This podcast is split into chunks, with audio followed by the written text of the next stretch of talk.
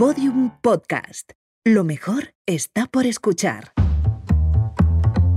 Uno de mis mejores amigos se pasa la vida de aquí para allá con los AirPods puestos, pero según me confesó un día, jamás va escuchando música. Lo que hace mi mejor amigo es utilizar la opción de cancelación del sonido. Es decir, que mi mejor amigo se pasa la vida de aquí para allá en completo silencio. Y entiendo de dónde le viene eso. Creo que algunos de los momentos más bellos de mi vida han sido en completo silencio. Ese momento que te quedas embobada mirando el mar, tirada en la arena en medio de las vacaciones, haciendo cosquillitas en el brazo a la persona tumbada a tu lado. Ese momento mágico en los postres de una cena magnífica, donde ya has llenado la conversación y el estómago, y de pronto disfrutas de los últimos sorbos de vino con una sonrisa en los labios. Ese abrazo que le das a tu madre después de una temporada sin tenerla cerca. Pasear es una actividad silenciosa, leer es una actividad silenciosa. Dormir y descansar, las más bellas de las actividades, son profundamente silenciosas.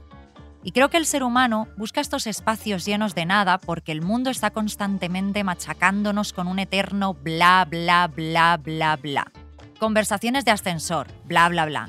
Charlita de rigor con el jefe, bla, bla, bla, bla, bla. Opiniones sobre cualquier puto tema que un algoritmo enfurecido haya convertido en trending topic, bla, bla, bla, bla, bla.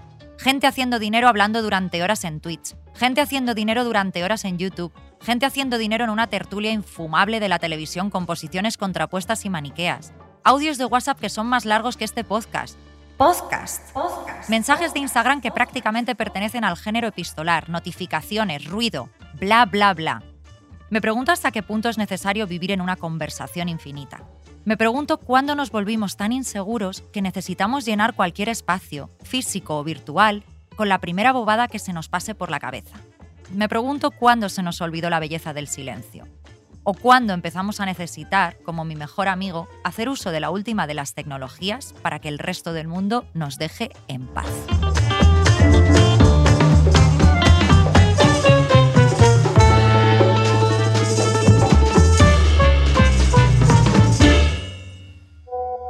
Yo no entiendo cómo hay gente que tiene opinión para todo.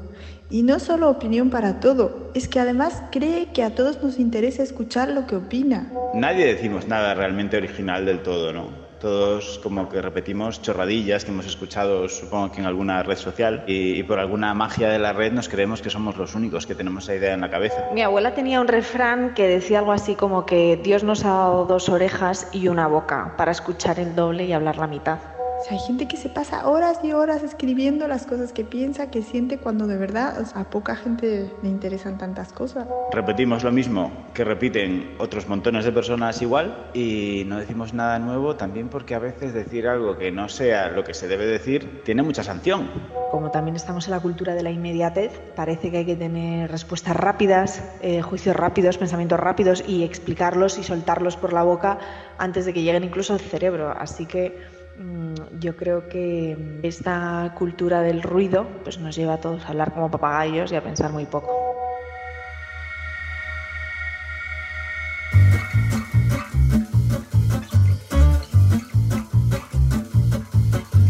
Arsénico Caviar, episodio 16. Contra hablar. Beatriz Serrano, Guillermo Alonso, estoy, ¿qué tal? Pues yo estoy muy contento porque aparte de estar en un sitio estupendo, eh, vengo a hacer la actividad que más me gusta después de comer, dormir y montar muebles de Ikea. ¿Cuál es? ¿Sabes qué es? Es ser incoherente durante una hora seguida.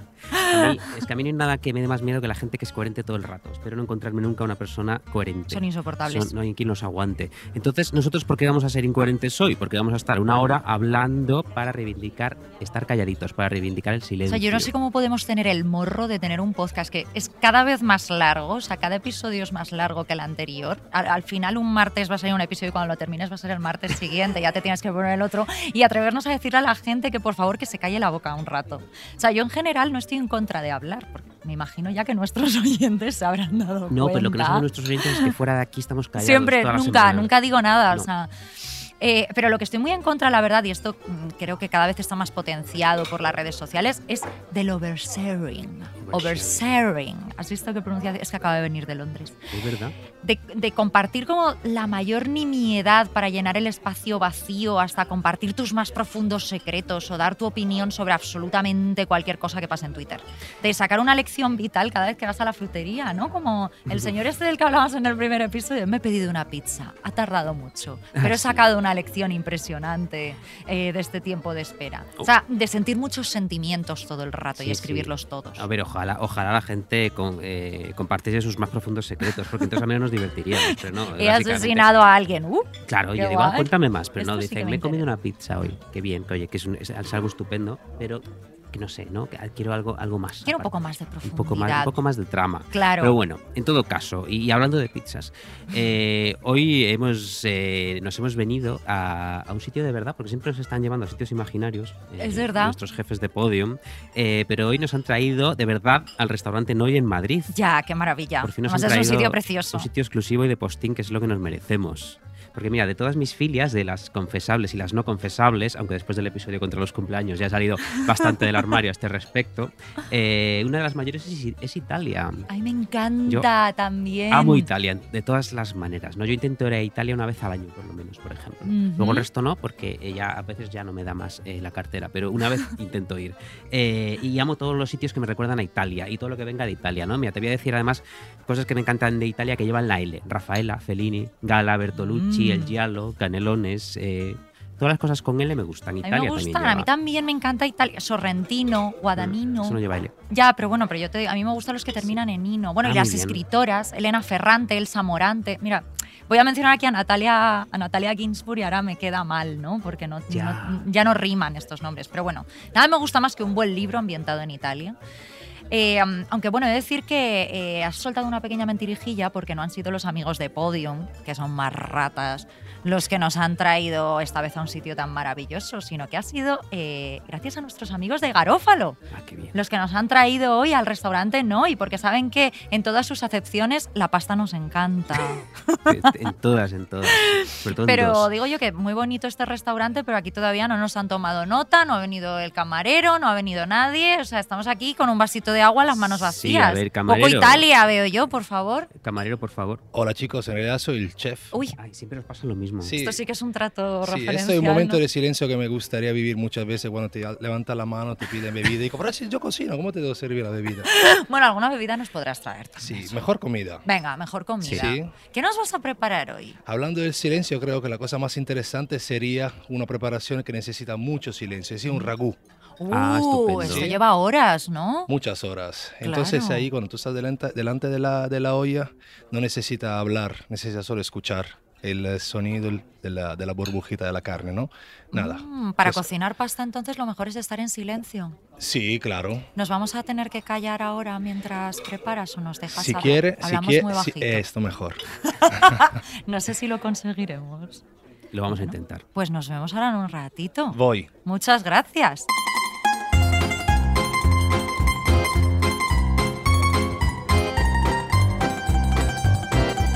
En fin, que hoy venimos a hablar de que no hay que hablar, de lo valioso y magnífico que es el silencio. Pero mira, yo busco personalmente, te diré el silencio de voces humanas a mi alrededor. No, el silencio absoluto, como tu amigo este que lleva los cascos, eh, que un día lo va a matar un, un camión. Sí, va a tener, yo también le dije, vas a tener un accidente, pero bueno, le parece bien, prefiere eso que aguantar el sonido de Londres. Ya, pero los accidentes hacen mucho ruido. Mm. Normalmente eh, tus, tus huesos debajo de un camión son muy ruidosos. Pero él tiene, el cancelación, tiene la cancelación, no se va a dar cuenta, no se va a dar cuenta. Eso está muy bien para no ir cuando vas a morir. Pues eh, yo te decía que eh, busco sobre todo el silencio de voces humanas a mi alrededor, pero no el silencio absoluto, porque a mí el silencio absoluto es una cosa que, que también deploro. ¿eh? El- eh, recuerdo a nuestros oyentes que el silencio absoluto puede pesar tanto y ser tan ruidoso como el ruido. De hecho, yo no sé Hmm. si existe el silencio Pues absoluto. Cuando te metes en una cámara, al final vas- escuchas tu corazón. En una ¿no? cámara de plutonio existe yo y te voy a contar eh, cuando yo conocí el silencio absoluto, Uy. que era cuando eh, mi hermana y yo de pequeñitos íbamos a la casa de mi abuela en la aldea. Cuando eras del tamaño de la Cuando- cáscara de un. Sí, de dormía en un dedal. Sí. Mi hermana era, era de tamaño normal, ella dormía en una cama y yo dormía en un dedal en la mesilla. Y, y recuerdo que por las noches eh, reinaba el silencio absoluto de la aldea. Solo de vez en cuando pasaba algún coche de algún borracho que, que volvía a casa ya Claro. Tarde. Bueno, espero que borrachos iba conduciendo, no. Bueno, en tu aldea pasan muchas cosas. Pasan muchas cosas que no deberían Fuera de la pasar legalidad, fuera de la aldea. Entonces tengo todavía esa idea, esa idea de ese silencio absoluto que a los dos nos ponía súper nerviosos. Mm. Además, mi abuela no nos dejaba poner una radio ni nada así, con lo cual Ya. dormir en la aldea eh, me gustaba mucho estar allí durante el día, pero por la noche se convertía en una pesadilla. Total, que yo hablo de un silencio de lo inmediatamente cercano.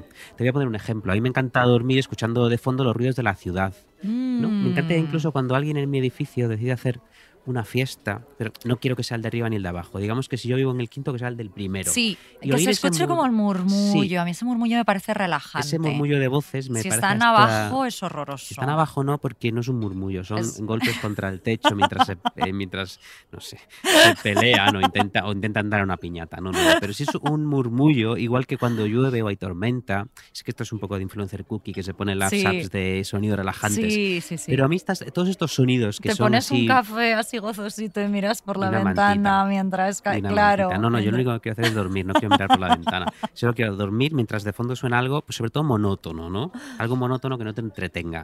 Eh, por ejemplo, los ruidos de. ¿sabe? En estas aplicaciones hay mucho ruido de avión. Porque el Mm, ruido del motor del avión es muy relajante. Es verdad. Te Mm, duerme enseguida. Sí. Como luego también ayuda el, eh, que te pidas un, un vino a, a 9.000 metros de altura, eso también te duerme enseguida. Que te tomes un orfidal antes de subir al avión también, también te relaja mucho. También Uy, ayuda. qué relajante. El bebé delante, Pues la sí. pareja discutiendo detrás Pues y el sí. ruido del avión y tú. Pero mm, sobre todo el ruido, del, el ruido del avión. Eh, yo cuando era pequeño, te- tengo una teoría, tengo otra teoría sobre cuando era pequeño. La primera era cuando dormía en casa de mis abuelos en la aldea. Y luego tengo otra teoría sobre por qué a mí me gusta oír ruidos eh, lejanos mientras yo duermo. Por qué me gusta oír vida allí, allí, Mm. eh, en algún lado cercano. Y es porque yo de pequeño tenía mucho miedo. Tenía eh, mucho miedo cuando dormía.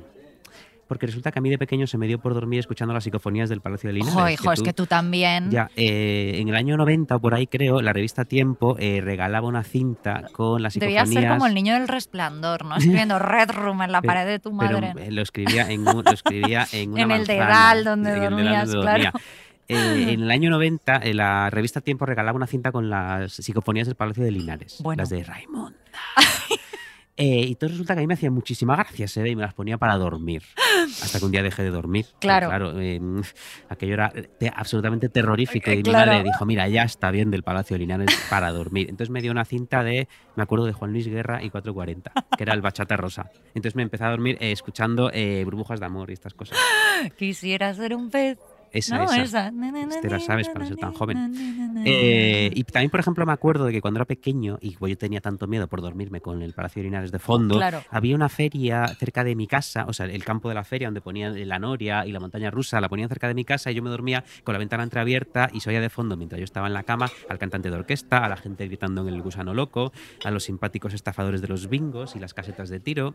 Total, Beatriz, que creo que la conclusión es que a mí me gustaban aquellas psicofonías de, de Raimonda, porque hablaban bajito, los muertos hablan muy bajito. Los muertos no poco- suelen gritar, un- ¿no? Un, amigo, eh, iba a decir una barbaridad, pero siempre decimos, si no quieres que te griten mucho, tengo un amigo, pues de aquella manera. Pues un amigo muerto nunca te va a gritar, no te va a hablar mucho. Un amigo, muerto, no te va a dar mucho la chapa, Sí. eso es verdad.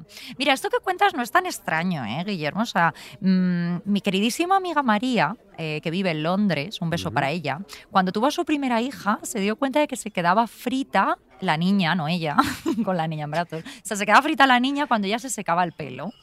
Y entonces se pasó muchas noches y noches con la niña en el cuarto de baño, con el secador encendido, que me imagino que tenían las dos la cara más seca, las. Le tendría que poner muy- una crema hidratante de la mera a una niña de siete meses, porque vamos. Eh, eh, hasta que se dio cuenta que, que- que- que no era el, el sonido del secador lo que conseguía dormir a su hija, sino el ruido blanco. Mm.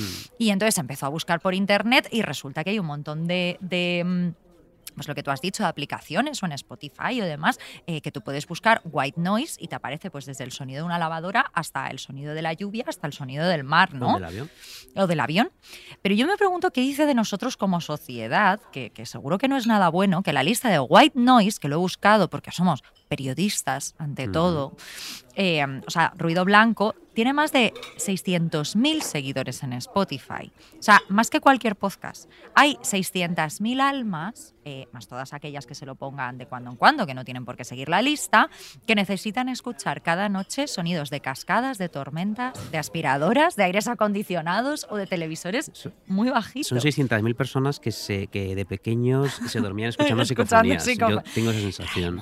Oye, ¿estarán Las psicofonías del Palacio de Linares en Spotify? Pues, pues deberían. Pues si no están, que se las quede Podium éxito. Podcast, fíjate. Pues sí. Eh, um, esto tiene, yo creo, mucho que ver también con el hecho de vivir en grandes ciudades, donde el silencio o el silencio ese que buscamos como la idea más bonita de silencio es inexistente, porque hay gente que igual la fiesta del piso de abajo no le resulta relajante, ¿no? Qué gente más rara. O también en pisos muy pequeños, pues donde escuchas hasta cuando tu vecino se tira un pedo, las Sí, cosas como esto son. está ocurriendo O sea, fuera, esto está sí. ocurriendo.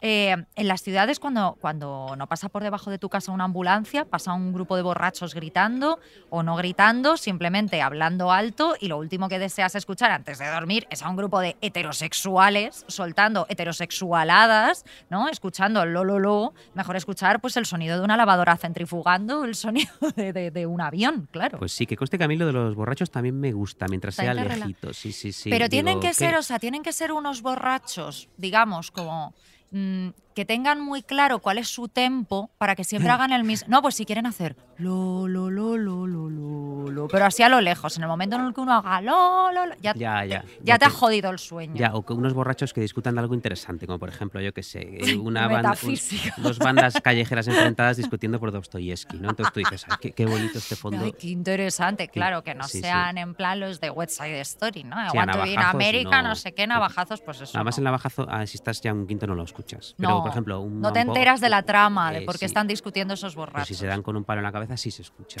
Esto es que en mi calle hay muchas peleas. Eh, fíjate que en este sentido a mí siempre me gustó mucho la radio nocturna. Ahora que hablas de la Mm. noche y de la ciudad. eh, eh, porque la radio nocturna desde siempre tuvo ese carácter de hablar así bajito, como las psicofonías Sí, del es Palacio de cierto. Linares.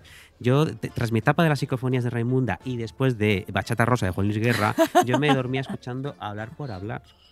Que no es por Mm. ser corporativista. Fíjate qué eh, periodista era eras programa- ya pues con sí. seis años. Sí, ¿eh? sí, sí. Bueno, hablar por hablar, ya sabes que era este programa donde llamaba a la gente para contar sus problemas Sí. y que luego llamaran otros oyentes para aconsejarles qué hacer. Qué Vamos, era para que les saliera gratis eh, la terapia. Mi tipo de show, o sea, mi tipo, eh, lo que me interesa, escuchar los problemas de la gente y otra gente dando un consejo de mierda. En plan, Bueno, había veces. lo que deberías hacer es dejar a tu marido. Claro, pero lo la bueno. otra, pero bueno, por favor. No, es más bien lo que deberías hacer es dejar a tu marido. Es verdad. es. Claro, era todo, porque así sí que lo dejan. Mucho ASMR en Tú los susurras programas de la cualquier radio cosa, es como dame todo tu dinero y te lo dan. Yo lo, Claro, esto lo he Eso descubierto. es verdad. Eh, y entonces, por ejemplo, llamaban y decían, me llamo Catalina y llamo para decir que me estoy acostando con mi suegro. ¿no? Ponte, ponte. Y claro, entonces llamaba otra gente y decía, quiero decirle a Catalina que yo también me estoy No acostando nos con podemos su reír suegro". fuerte que estamos molestando al Raúl. Ya, ya, ya. Bueno, Eh, no queremos molestar pues al la que se ríe fuerte eres tú. Es eh, verdad. no Yo soy la persona que molesta al plural. Sí, sí. Eh, no hablas nada bajito, debo decirte, Beatriz. No, no, no, soy muy española en ese sentido. muy de alfafar. Allí Muy seguro de que al- estáis todos a grito pelado. En Allí Alfafar estamos todos. Sí, la verdad es que gritamos mucho en Alfafar. Pues total, Beatriz, que podríamos concluir una cosa, y especialmente en este restaurante tan bonito en el que casi hemos viajado a Italia, que es que en España hablamos muy alto, especialmente en Mm. Alfafar, en tu pueblo. Eh, y tú sabes que esa es la fama generalizada que tenemos en el extranjero, ¿no? Sí, sí, sí. Eh, yo eh, voy a hablar otra vez de algo que nunca hablo aquí, que es de cuando era pequeño. Cuando Anda, era pequeño, e iba a Portugal. pequeño alguna vez. Sí, Yo pensaba que habías nacido pequeño, con además. 40 años, Guillermo. Mierda.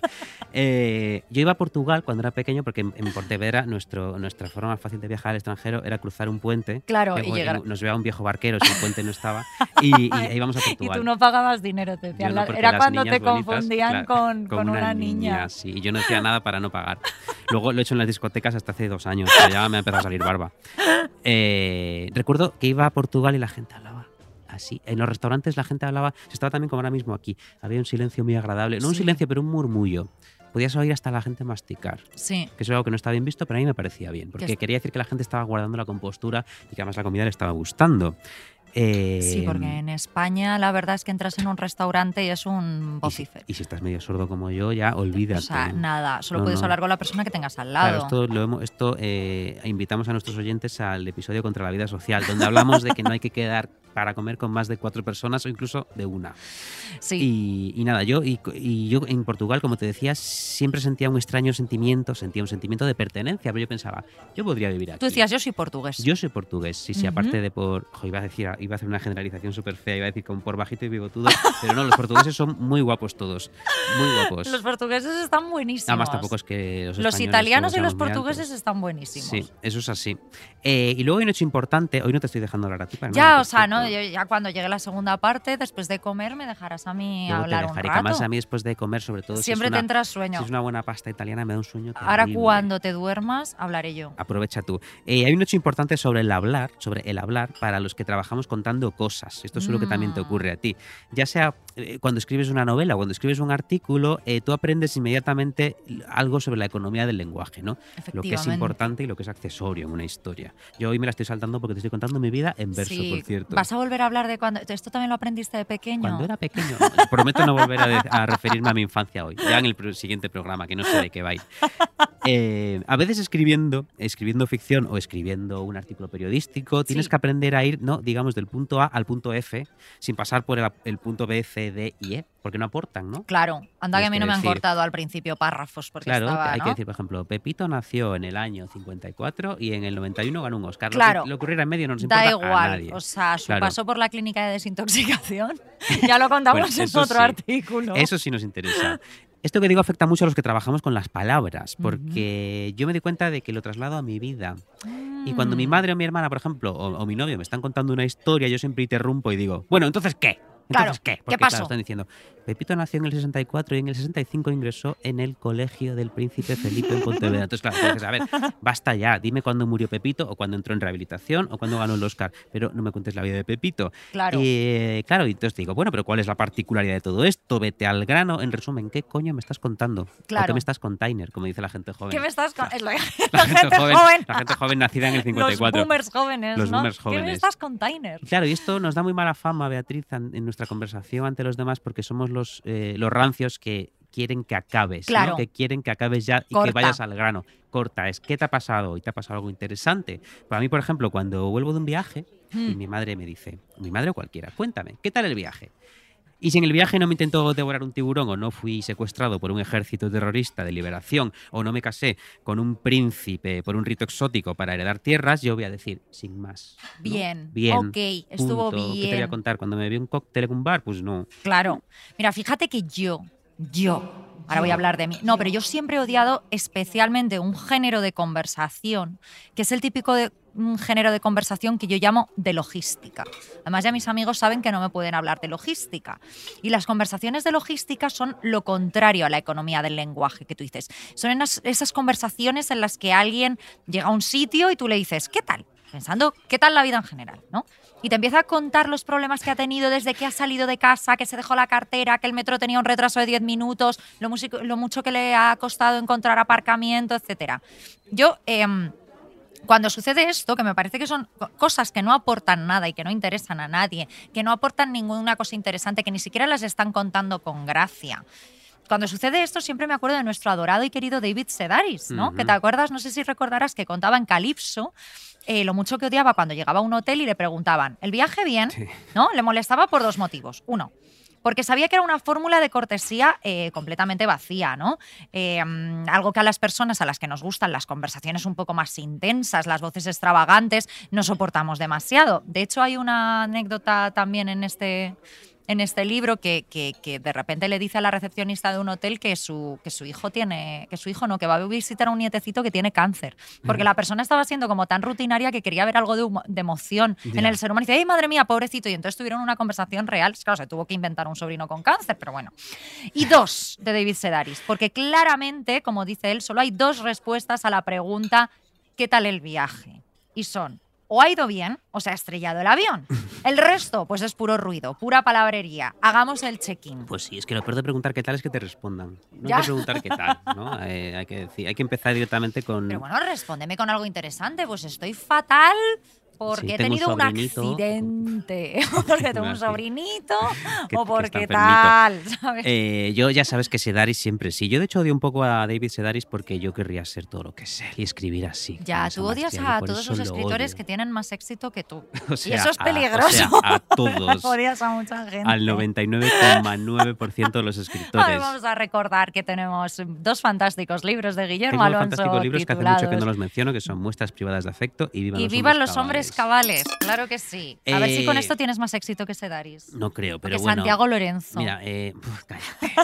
Mira, voy a seguir hablando de Sedaris para darle todavía más éxito, porque y me acuerdo yo también de una frase maravillosa suya, que creo que esta estaba en la recopilación de sus diarios, que salieron en 2017 o por ahí, y decía una frase que también me pega a mí mucho, que serviría para que yo pusiera ahora ese meme que tanto nos gusta de, buah, es que soy yo total. Buah, es que soy yo Es que literal. soy yo literal, eso, 100% es que soy yo yo. literal, es que soy ese- yo literal. Ese niño gafotas frente a un ordenador viejo. Así Eh, también hablan los jóvenes. Sí. ¿no? Deci- pues mira, decía Sedaris, nunca fui de los que escriben sobre sus sentimientos, en parte porque no son interesantes ni siquiera para mí, pero sobre todo porque son demasiado propensos a cambiar. Eso también me pega mucho, ¿no? Es como si yo te Mm. digo, si a mí me preguntas, ¿qué tal estás? Y yo te digo, bien, luego seguro que voy a decir, no, en realidad estoy mal.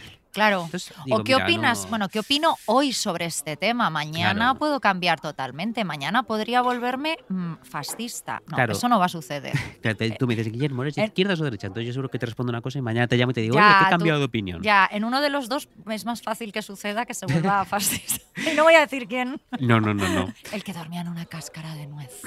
Pero al menos lo has dicho bajito. Eh, total, que el resultado de todo esto es que a mí siempre me suelen decir, qué callado eres. Ya. Qué callado eres, porque no cuento mucho mi viaje, no hablo sobre mis sentimientos. Me dicen, no cuentas nada, me dicen, no sueltas prenda. Mm. Eh, y mira, tal vez por eso ha sido un descubrimiento para mí hacer este podcast, porque yo fuera, como decíamos antes, yo fuera de esta horita que estamos aquí metidos, no hablo casi nada. Estás, en- estás No, siempre en eh, silencio. Estoy siempre en silencio porque además no considero que yo tenga nada muy importante que decir. Es que mi vida es muy sencilla y muy aburrida. ¿Qué, voy a contar? ¿no? O sea, ¿para qué voy a hablar yo cuando podemos llamar a un explorador que se recorrió el Ártico o a uno de los héroes de Chernóbil para que nos cuenten cosas? ¿no? Dejemos que hable gente importante con relatos épicos que trasladar al mundo.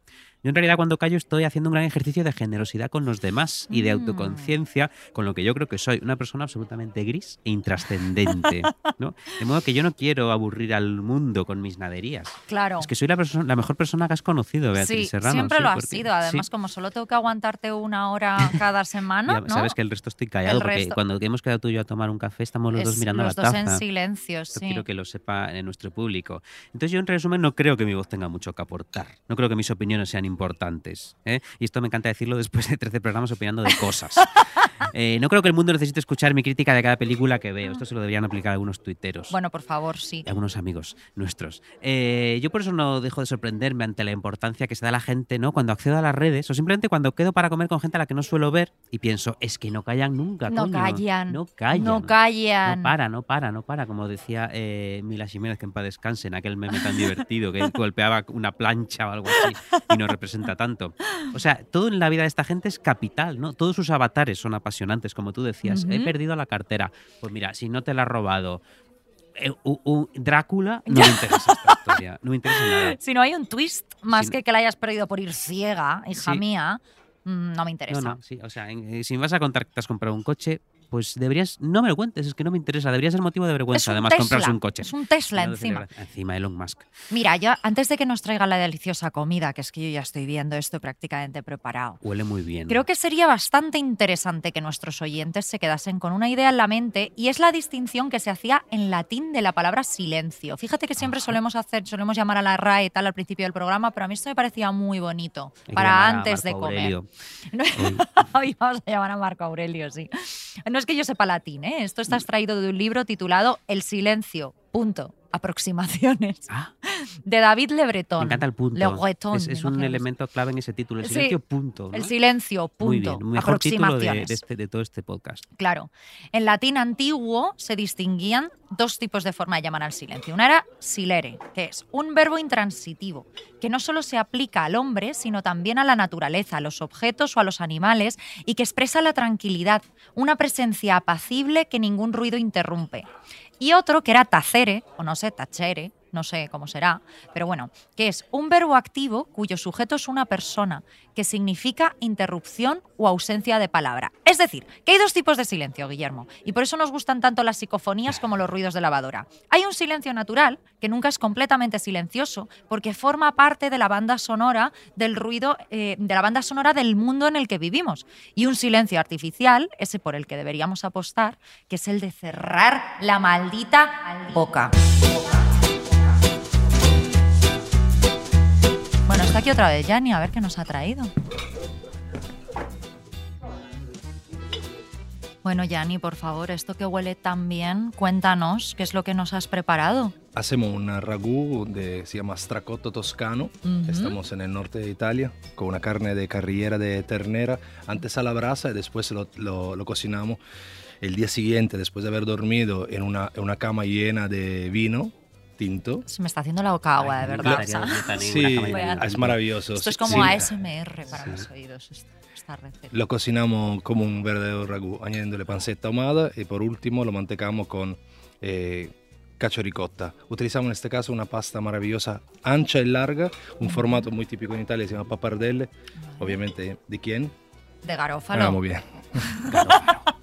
en este caso una pasta seca, no al huevo, una pasta solo de, de trigo, de grano duro. Y nada, no queda otra que probarlo. Pues lo vamos a ¿Y esto probar, tarda en ¿no? hacerse como 24 horas o qué? ¿O más? Esto, la preparación completa son casi 36 horas, Madre porque tiene que estar una noche en vino, son 12 horas más o menos. Después Sí, sí. lo tiene que cocinar y si lo comes el mismo día no está rica, necesita eh, equilibrarse un poco, armonizarse sería. El tiempo que ha durado nuestro primer bloque del programa, ¿no? 36 Más o horas, menos, sí. tre- las 36 horas que ha tardado en hacerse esta pasta. Qué bien. ¿Qué tal? ¿Qué tal? la- ¿Habéis dormido bien en el restaurante? Sí, sí, sí, la Sí, verdad este es que tenéis banquito. este, este banquito es Cómodo, muy ¿eh? cómodo, la verdad. Ha sido una gozada. Nada, muchas gracias. Oye, pues vamos a probarla y te decimos. Por favor. Vamos. Vamos a ello. Importante, ¿eh? no corten la pasta. Ah, no, hombre, no. Bueno, qué Íbamos responsabilidad. a pedir unas tijeras, pero comer ya pasta delante nos de han un dicho que si no, no nos dejaban volver a entrar en Italia. Ya, comer delante de un italiano me parece, me, me está poniendo de los nervios Sí, ahora ya. esto, la verdad. Ahora es cuando va a decir así, no. Ya, No, no, no, pero así sí, ¿no? sí. Mezcla, mezcla. Mezclo. Sí, todo. Venga. Sí, esto es. Qué bueno, por favor. La pasta al dente. Mm. O sea, ¿tú qué opinas cuando los españoles hacen... Dejamos la pasta durante horas cociéndose. Que, o sea, te, te salen instintos asesinos como Eh, persona italiana. No, suelo hablar en italiano. A ver. Mm. Mm. Esto no está ficcionado, esto está Mm, buenísimo. No, no. Bien. Estamos masticando de verdad, que lo sepan los oyentes. Mm. Mm. Esto está riquísimo, ya. ¿Sentís un poco observado? Que yo estoy mirando a los dos. Sí, ¿Cuál la es verdad. la reacción verdadera de los Es un ojos? poco, es un poco No, perdón, no os miro, venga. No, está buenísimo, por Muy favor. bueno. Mm. Y esto de que no hay que comer la pasta con cuchara, que en Italia está mal visto, ¿esto es Mm. verdad o es un mito que tenemos aquí? Eh, No, no, pero en Italia, por ejemplo, no está admitido cortar la pasta, pero la cuchara sí se se puede utilizar la cuchara. Ah. Sí, pero una cuestión de Nosotros ponemos la cuchara en el restaurante para que sea más cómoda la experiencia para el cliente, porque sí que es verdad, en nuestra cultura comemos pasta tres, cuatro veces a la semana, pero aquí no se come tanta pasta. Claro, Entonces, por para evitar gente que está con la cabeza, se meta con la cabeza dentro del plato, porque no consigue enrollar la pasta, le ayudamos, ¿no? Efectivamente. Sí, sí, sí, sí. Ha conseguido que nos callemos la boca. Muchas gracias. Gracias mille, se dice Beatriz. Gracias mille.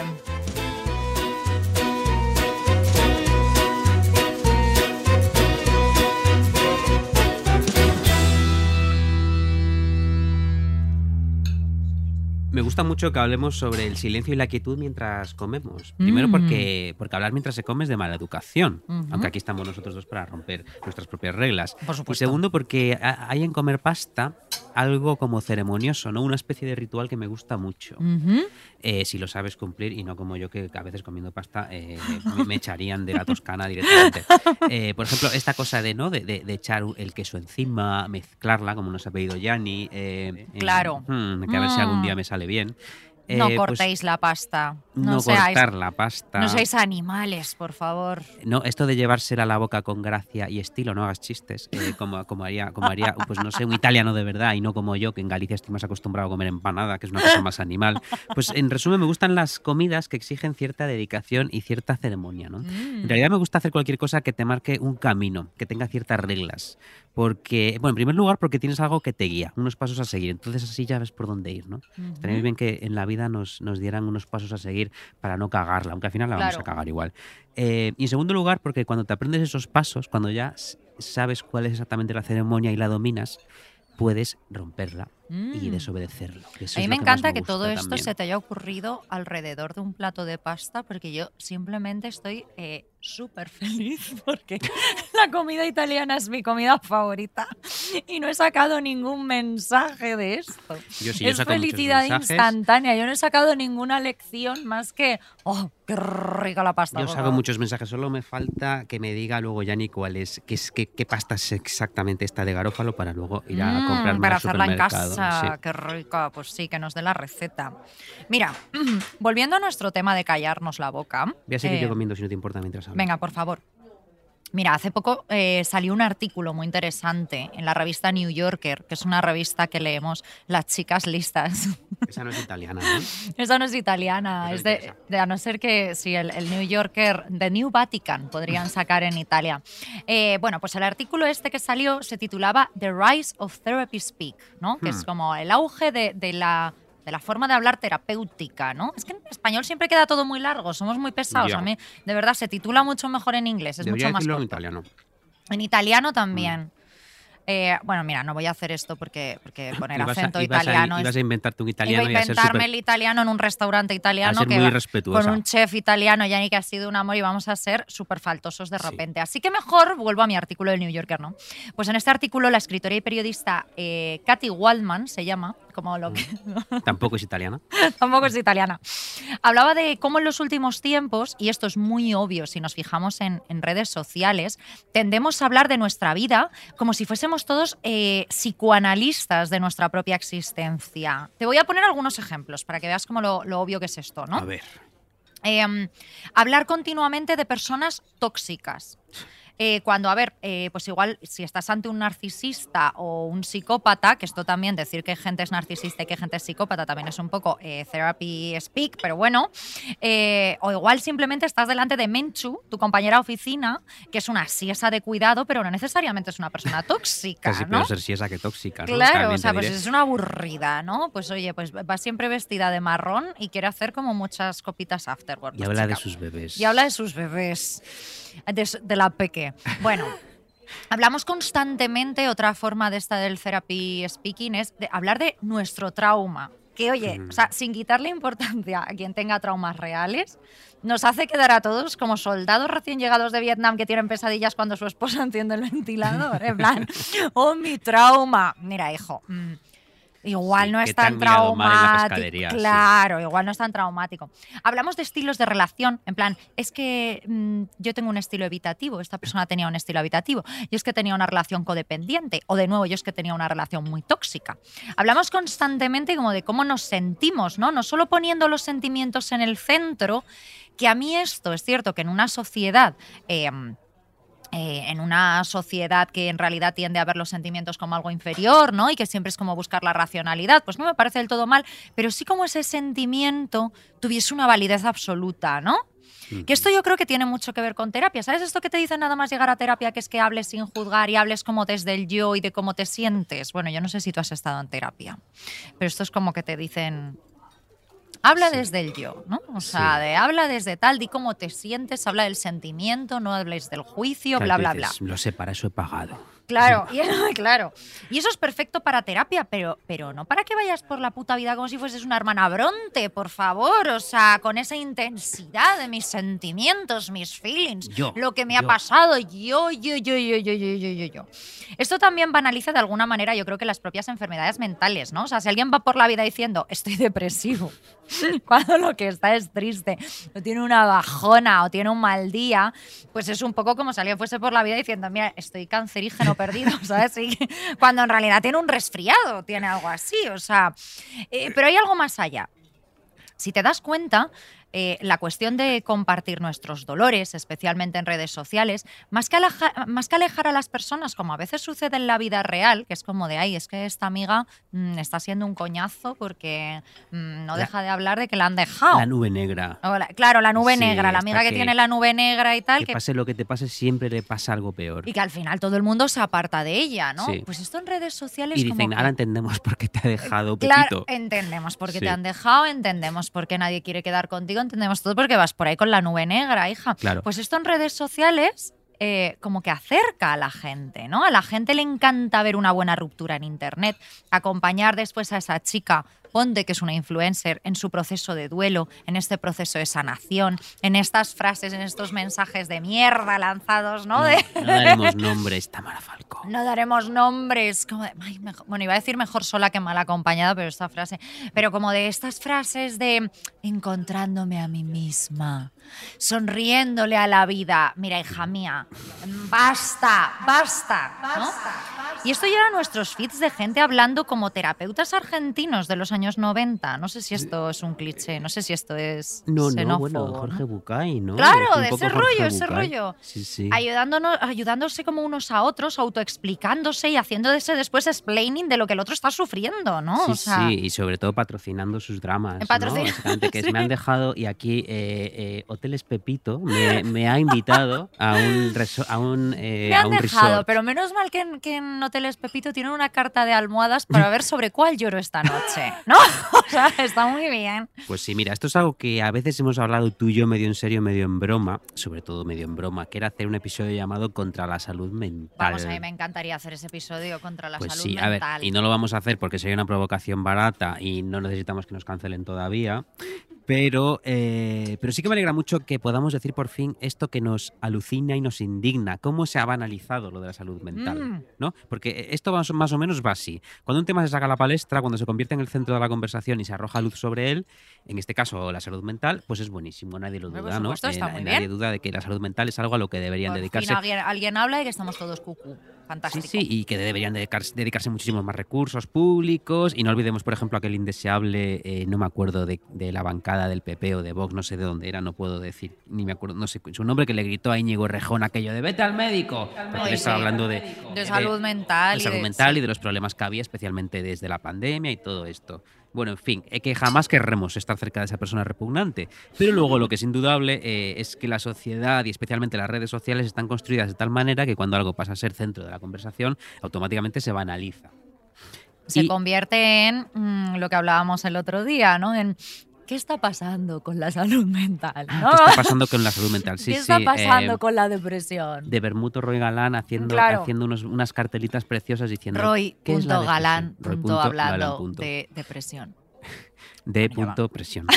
Em, si yo fuese alguien con verdaderos problemas de ansiedad, te diré Beatriz Serrano, o, o que ha conocido ese agujero negro que es la depresión, y viese a todos los gilipollas que están intentando arañar popularidad, diciendo que, que la fama es muy mala, no la puedo Mm. soportar, porque me paran por la calle y lloro en mi limusina y Mira, esas cosas. mira, mira. Si yo fuera, o sea, si yo fuera alguien con verdaderos problemas y viera a estos gilipollas de Instagram quejándose de que tienen problemas de salud mental, es que salía a quemar contenedores. Totalmente. Salía a quemar contenedores. Eh, en fin, que sí, que hay que hablar de lo que te pasa. Si tienes un mal día, lo puedes decir. Te puedes quejar. No estamos diciendo que, que solo puedan quejarse y visibilizar este problema los que tienen un cuadro depresivo Hombre, por diagnosticado. supuesto. De hecho, aquí llevamos quejándonos 13 programas y nadie ha venido todavía a quemar nuestros contenedores o a quemarnos a nosotros. Queda poco, también te diré.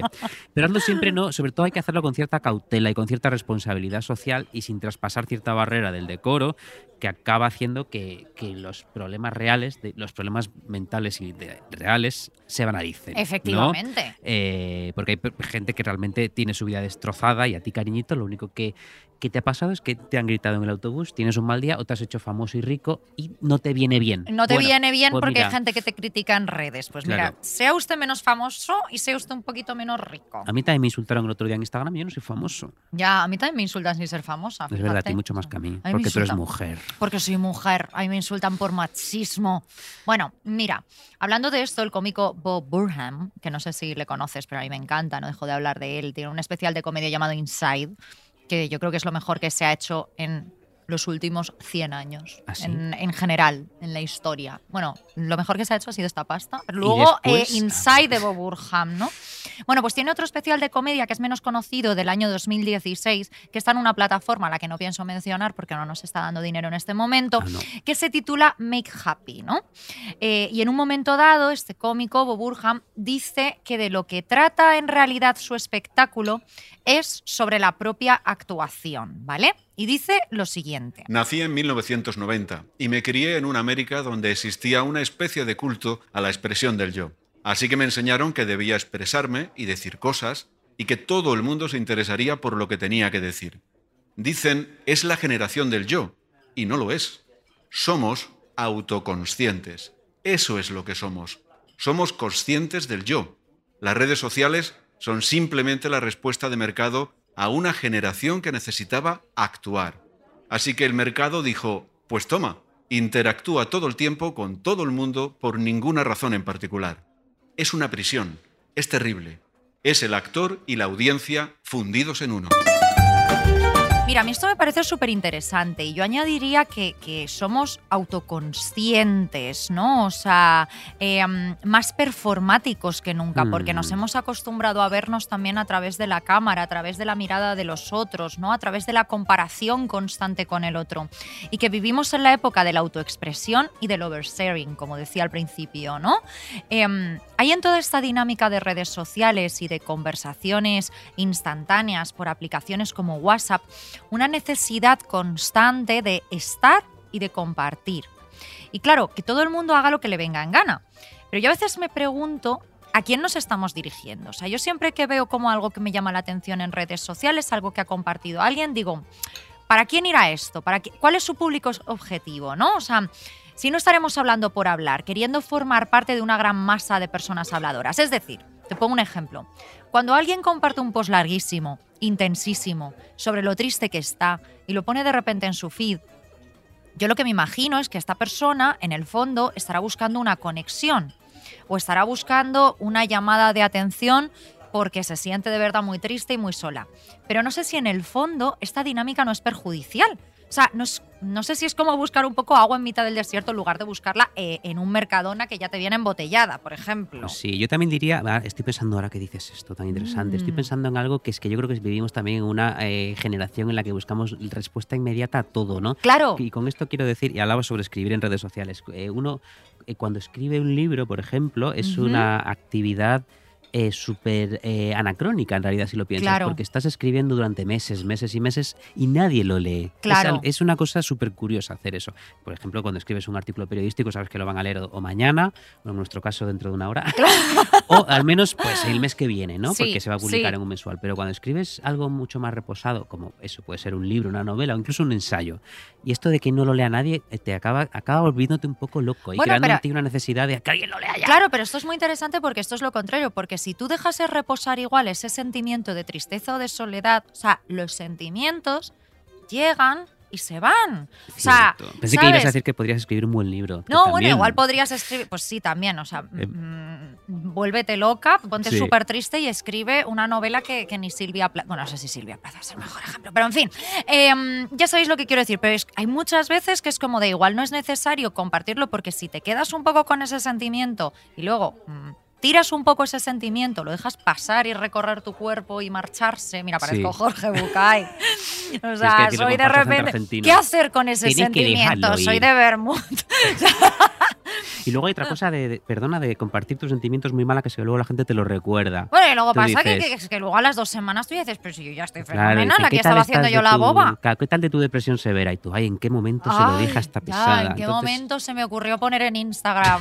Tengo depresión. Tengo depresión. Pues no, no lo pongas, no lo pongas. Mira, luego hablando de esto, hay otro tema que no soporto, que me saca de mis casillas, que tiene algo que ver con esto, y es cuando entro en Twitter, esa red social del demonio, y veo a todo el mundo participando de repente de una conversación, porque ha salido eh, eh, un tuitero facha e incel que Ay, tiene sí. 27 seguidores y ha dicho una barbaridad, ¿no? De verdad no puedo con este juego. O sea, no creo que sea necesario indignarse, lo digo yo aquí súper indignada en mi propio podcast. Yo tengo derecho a indignarme en este momento en mi propio podcast para deciros lo que no tenéis que hacer, que es indignaros vosotros en Twitter. Pero, Claro, abrid vuestro propio podcast. ¿no? ver, Qué fácil es poner un o sea, No, id- id a podium indignaos allí. Bueno, Claro. pero que indignarse por cada cosa que un mentecato ponga en internet y sobre todo no lo soporto porque esa gente, aunque sea a través de la crítica, le está dando altavoz a una versión del mundo que debería estar completamente silenciada. Censura, me van a decir ahora. Ce- Censura. No, no es censura. Es no querer escuchar determinadas sandeces. Es no querer darles importancia. Es no querer verlas eh, como cuando entras en un bar y hay un señor diciendo que las vacunas no valen para nada o que la tierra es plana. Pues mire, señor, muy bien. Yo me voy a tomar mi cortado, no voy a hablar con usted y me voy a marchar. Total, es, eh, es, es algo que hacemos muy mal, que es, ¿no? que es jugar a su juego. Sí, o ya sea. sea en ¿pero Twitter, ¿Por qué ya le das sea este en el señor? bar, claro, claro, al menos en el bar la, la cosa se queda allí. Mira, esta sensación la tengo yo mucho con eh, ciertos discursos que da, que se que da a veces la iglesia, ¿no? ¿no? No me voy a poner yo aquí anticlerical. Pero, eh, y de hecho voy a decir que yo entiendo perfectamente que un párroco, vamos a poner, diga a sus feligreses ciertas cosas, ¿no? Sí. Que, hay cierta, pers- que ciertas personas van a ir al infierno o que las mujeres deberían estar en su casa pariendo como conejos. Vamos a poner, ¿no? Sí. Yo estoy, vale, yo lo entiendo perfectamente. Es su club y son sus reglas. Pero lo que me, lo que me, lo que me lucha. jode, lo que me jode, que casi me como el micro, Beatriz Serrano, es que le- les demos precisamente altavoz, ¿no? Que de Claro. repente u- en, en una iglesia allí, en donde Cristo perdió el sombrero, mira que bien traído, eh, eh, hay, un, hay un cura diciendo sandeces, vamos a poner, y yo digo, bueno, pues muy bien, diga usted todas las sandeces que quiera. Pero al día siguiente está en portada del Huffington Post. Claro. El cura dice que el, obispo de no sé qué ha dicho que no sé cuánto. Yo, pero para que Porque le alguien lo ha grabado voz? con un móvil, es que no sí, tiene pero ni no le deis voz. cabeza. Y claro, luego, todo, y luego todos los activistas, todos los activistas de Twitter y de Instagram, los aliades, todos dándole voz de nuevo al cura diciendo qué horror lo que ha dicho este Ya obispo, se, este se párroco, habían lo que enterado sea". cuatro personas. Se Ahora, habían gracias a enterado cuatro. vosotros se han enterado eh, 50.000. Claro, O 50, o sí, o, o toda España. Enhorabuena. Entonces es como. eh, Además, mira, fíjate, eh, ah, fíjate, al menos ese, ese obispo cree en lo que está diciendo. Pero el señor activista aliade, que lo único que quiere es engagement, no estoy yo seguro de que se lo crea del ¿Qué todo. está con lo cual, pasando con el aún va a ser, aún va a ser más honesto, aún va a ser más honesto el obispo que me insulta que el que me viene a defender porque lo que quiere es arañar unos poquitos de likes y sobre todo llamar la atención, ¿no? Ya. Entonces, dejar que los mensajes, eh, eh, los mensajes de mierda.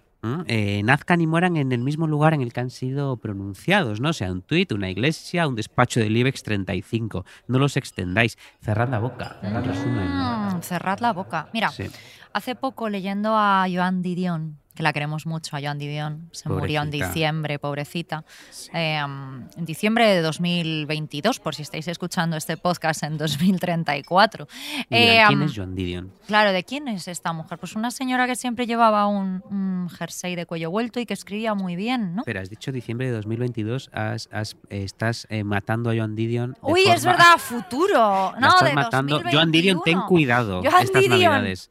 Ojo, ojo. Ojo que algo te va a ocurrir. Claro, no, no, eh, de 2021. Ve- ¿Sabes por qué me pasa esto? Porque no llevo las gafas de en qué año estamos, que Las dijimos gafas- que teníamos que llevar en el Las episodio de- de los cumpleaños. Si yo ahora Cierto. mismo llevase unas gafas que pusiese 2022, no me hubiese pasado esto. Pero bueno, pues leyendo a esta mujer me llamó la atención que hablaba de que su generación, que es justo la generación anterior a los baby boomers, claro, por eso está muerta. Ok, eh, un señor, era muy mayor, ok, boomer. eh, fue denominada. Eh, esta generación era llamada la generación silenciosa. Yo no sé si te acuerdas, qué, qué nombre más bonito. Sí, Eh, estos eran los hijos de la Gran Depresión, ¿no? O sea, sus padres. la gran depresión. de es lo la que Gran no hay que tener. En época de, de- contra la salud mental. Ellos eran los hijos de. O sea, yo sí que tuve la gran depresión. Y no los TikTokers que hay ahora por internet. Bueno, eh, estos sí que eran los hijos de la gran depresión. Y sus padres, después de pasárselo pipa en los años 20, pues se enfrentaron al crack del 29.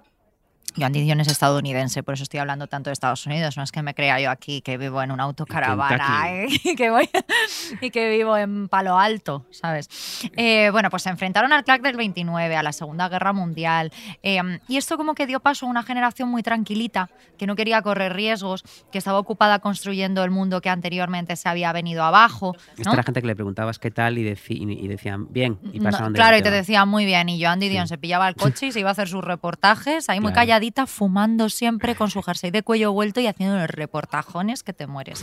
Um, y esto tiene mucha gracia si pensamos, o sea, el nombre generación silenciosa, ¿a dónde hemos llegado ahora, no? A generaciones que se expresan en todo momento, eh, de to- eh, o sea, a través de todas las redes sociales posibles, ¿no? O sea, somos las generaciones chillonas nosotros, las, las orugritas de las generaciones, que si nos callamos por un puto segundo pensamos que nos vamos a morir o que la gente se va a perder un discurso O increíble, esto es como cuando no? ¿no? respondes a WhatsApp durante una hora y te escribe la gente, ¿estás bien? ¿Estás bien? Mire, señor, por favor, o sea, me- no, desearía estar muerto, pero ¿Me no lo estaba estoy. dando una ducha estaba leyendo tranquilamente? ¿No estaba mirando el móvil, por favor? Pues va a ocurrir cuando acabemos de grabar este podcast, sea, ya verás todo el mundo. Ya verás. Pues ahora todos podemos tener un altavoz, ¿no? Todos somos susceptibles a, como decía Andy Warhol, tener nuestros 15 minutos de fama. Bueno, que sinceramente si Warhol, si Warhol hubiese llegado... Warhol también está muerto, chicos. Que Sí, no va a morir este diciembre. no va a morir en No. diciembre. Warhol también murió. Eh, que, que, bueno, pues que si él hubiese llegado a ver los memes o los TikToks, habría reducido el tiempo de fama a los 15 segundos, ¿no? Lo que tarda un viral. Y creo que existe en nosotros un miedo al vacío. O sea, creo que esto de verdad sí que lo hemos. Un miedo al vacío, al silencio, a perdernos en la eternidad de nuestros feed. Pensamos que si no compartimos no estamos. ¿Y qué hacemos entonces, Guillermo? Pues llenar los espacios con más ruido, con más charleta, con más mm, posts pseudopsicológicos profundos, divertidos, arrogantes. Queremos estar, queremos participar, queremos opinar. Yo, sinceramente, creo que voy a hacer como mi mejor amigo. Y no solamente comprarme unos AirPods de estos para los oídos que cancelen el sonido y que no me entere si viene un autobús a atropellarme, sino que yo invito a Apple, Apple, invito a Apple, Y no a la hija de Winnet. no a la hija de Winnet. Bueno, ella también tendrá mucho dinero, también podría inventarlo. Y además su madre con Goop mm, crea una cantidad de chorradas. Pues mira, invito a Winnet Paltrow a que vaya un paso más allá y nos ponga a todos un aparatito como para cancelar el sonido de nuestras voces. Eso se llama eh, que nos explotó en la boca, ¿no? Eso es un poco lo del BDSM, ¿no? Una pelota Ah, de sí. esta- Esto, pero que sin que te ahogues, ¿no? Aunque sea por un, por un mínimo de tiempo. Los 15 minutitos de Warhol, pero para callarnos todos la boca. ¿No sería esto magnífico? Pues estaría muy bien, estaría muy bien. Mira, yo quiero, ya que estás eh, tan, tan lectora, yo también quiero hablar de, de- de de otro libro. Sí, sí. Además, leer, como bien decías, es una actividad silenciosa. Claro, Por sin eso, molestar a nadie. por eso hay que leer. Eh, bueno, seguro que ahora ya hay gente que lee mientras no calla. Estoy seguro de que los TikTokers. Hombre, ahora hay audiolibros. Es verdad, que es gente hablándote. Que es gente hablando Menudo menú acabas de abrir. Que es que ya ni leer es silencioso porque tienes que aguantar la voz de alguien. Son normalmente un actor famoso como de élite, ¿no? Sí, diciendo, Leyéndote. soy Frankenstein, voy a crear un monstruo. Sí. Ya, a mí me encantaría que hubiera audiolibros, pero con gente con una voz muy especial como Gracita Morales o Enrique San Francisco, que también se murió, no lo vamos a matar, ya está muerto. Mira, yo eh, tengo también otro libro por aquí que se llama Quiet, de Susan Kane. Eh, no sé si este libro se editó alguna vez en España, pero recuerdo que en su día me llamó la atención como en un aeropuerto o algo así, un gran sitio donde comprar libros. Un buen sitio. Eh, porque tenía toda la portada blanquita y Quiet estaba escrito eh, en relieve. Oh. Entonces era muy bonito porque era una portada completamente blanca donde ¿Cómo la el- tocar esos apenas se podía leer el título. Entonces sí que evocaba mucho su contenido y su contenido era precisamente eh, tal y como dice su subtítulo, que dice así, el poder de la introversión en un mundo que no calla, que no parece una frase Ah. nuestra, que no calla, joder. Me parezco con ese San Francisco. tono. Estoy con ese tono. Se ha metido en tu cuerpo, Quique Se me- ha poseído. Te ha poseído, Quique Ahora voy a ir a fumarme una cajetilla entera y voy a volver. Eh, mira, hoy estamos además citando solo a escritoras. Muy bien, ¿eh? Nos Sí. está quedando esto muy bueno, bien. a David Sedaris hemos Pero citado. David Sedaris es maricón, con lo cual cuenta como escritora también. Bueno, tú lo puedes decir eso, yo no Yo puedo. sí. Tú otro Yo día podría dijiste- decir que es maricondo. Mari- dijiste maricón pero no varias sé veces. si a David Sedaris... Jo, ¿te imaginas? El otro día pensé, ¿te imaginas que me llevan a la Audiencia Nacional por haber dicho, no aguanto a los maricondos? Y que tenga que decir, señora, no aguanto a la gente que ordena cosas, esto no es un crimen de odio. Peor, peor. Si atacas a, lo- a la gente que ordena Fíjate cosas, las es peor que, ata- que atacar a los Las tonterías homosexuales. que imagino yo luego en mi casa, ¿no? Eso es, por estar- eso es porque estás muy callada y tienes que todo el rato pensar en cosas para eh, soportar He tu dicho, propio putos silencio. mariconders, estos putos maricondos. Y ahora me van a llevar a la Audiencia Nacional. De hecho, te voy a denunciar yo cuando acabemos el programa porque no me ha gustado nada. Total, lo que te iba a decir. eh, Quiet, em, quiet. En el programa que viene, por cierto, vamos a citar a Reverta y Aramburu ¿no? para hablar de escritores, porque Claro. estamos como demasiadas mujeres. A Javier Marías y a Reverte, solo vamos a hablar de ellos. Esta simpática mujer, que reivindica que nos callemos todos, dice algo muy interesante en el libro, que la humanidad ha pasado del culto al carácter al culto a la personalidad. Que es un poco Mm. como lo que parecía lo que decía Bob Burnham, en realidad, un Mm. poquito. Mira, dice ella lo siguiente. En la cultura del carácter, el ideal era serio, disciplinado y honorable. Lo que contaba no era tanto la impresión que uno causaba en público, sino cómo uno se comportaba en privado. Pero cuando abrazamos la cultura de la personalidad, empezamos a obsesionarnos con cómo otros nos perciben. Nos empezaron a cautivar las personas que nos entretenían. El nuevo modelo social exigió que todos, en la nueva cultura de la personalidad, fuésemos una especie de performer. Todos nos vimos obligados a convertirnos en un actor. Y como te decía, esto es muy interesante porque e, el carácter es algo que se puede transmitir en silencio, ¿no crees? O sea, tú puedes observar a una persona allí a lo lejos, quietita, y, y sacar ciertas conclusiones sobre Sí. su carácter, ¿no? Eh, pero muy pocas sobre su personalidad. ¿no? Para sacar conclusiones sobre una personalidad tiene que Tiene que hablar. Eh, y estaría bien que volviésemos un poco a esa cultura, ¿no? A la del carácter, más carácter y menos personalidad. Esto se nota mucho, por ejemplo, en- si lo piensas en la política. Antes una campaña electoral se forjaba en los periódicos, sobre todo, ¿no? En noticias que te decían, pues Pepito ha ido a visitar una granja de patos. Sí. O bien, Pepito va a prohibir las granjas de patos. Claro. Ahora en campaña lo que tienen los políticos que hacer es ir al hormiguero, a hacer el Claro, imbécil, hacer ¿no? el- a, a el cantar, payaso. a saltar, a jugar a adivinanzas con unos muñecos. A que le toquen el pelo a Trump, como dijimos A en el el episodio a Trump anterior, ¿no? hagan ganar A las elecciones convertirse de en calle. Hello Kitty. Hello Kitty, punto. Efectivamente. Eh, qué bonito sería, ¿no? Que volviésemos a extender cierta capa de misterio sobre nosotros Mm. mismos eh, y que dejásemos de vociferar todo lo que nos pasa, como bien decías tú. eh, que dejemos de decir cómo nos sentimos en cada momento. Mira, yo tengo la firme teoría, y esto es un gran consejo que te doy a ti, a los oyentes, de que las personas que tenemos cerca nos seguirán resultando intrigantes e interesantes mientras haya en ellos algo de misterio. Mm, efectivamente. O sea, algún compartimento estanco que esté cerrado y que no conozcamos. Secretos, Dicen misterio, cosas que no salen a la luz. Crímenes, por ejemplo, crímenes que no han contado nunca, no sé. Efectivamente. Dicen por ahí que si quieres a alguien debes contarle todo, que las parejas de verdad, que se quieren, no tienen secretos, que lo saben todo el uno del otro, pero esto es jerigonza. Esto Beatriz, es una tontería. tontería como una catedral. Eh, えー Cualquier persona medianamente inteligente sabe que eso es autocomplacencia, es un discurso de novela de amor mala. Y lo peor de todo es hasta cierto punto controlador. Tengo que saberlo todo de mi pareja. No. No, no, no, no, no. Además, no, guárdate algo. O sea, Claro, tú puedes ni- tener, tienes que tener momentos de intimidad con otras personas. sí, tienes, que, tener, un o móvil sea, que no pueda mirar nadie. A mí cuando alguien tienes me que deja tener tu- me dos deja- teléfonos como los Yo narcotraficantes. tengo cinco. A mí cuando alguien me deja su móvil digo, pero bueno, esta persona no tiene secretos. Y no porque vaya a tener fotos de pollas, ¿no? Porque veo que es una foto de un cadáver. Una foto de Santiago Abascal, ¿sabes? ¿No O te sea, da miedo como que, que algo te haga pop-up y que sea tu madre diciendo, ya está solucionado lo del tío?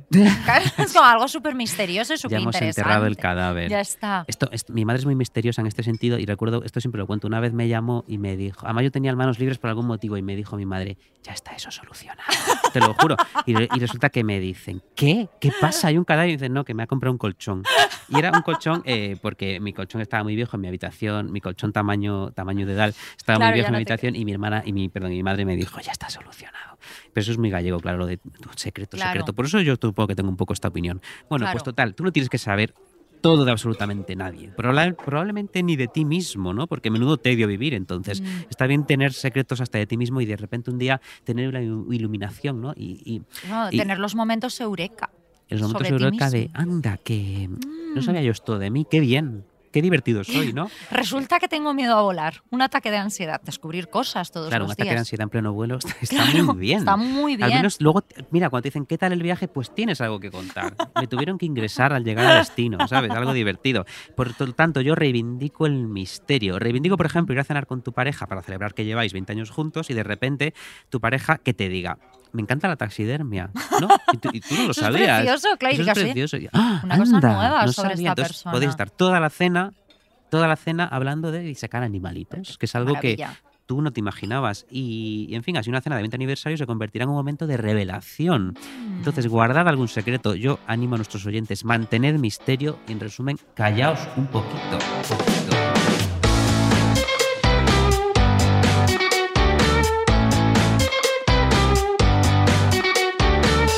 Arsénico Caviar es un podcast original de Podium con dirección y guion de Beatriz Serrano y Guillermo Alonso. El diseño sonoro es de Elizabeth Búa. La edición de Ana Rivera. La producción ejecutiva es de Lourdes Moreno Cazalla y la coordinación del proyecto es de Jesús Blanquiño.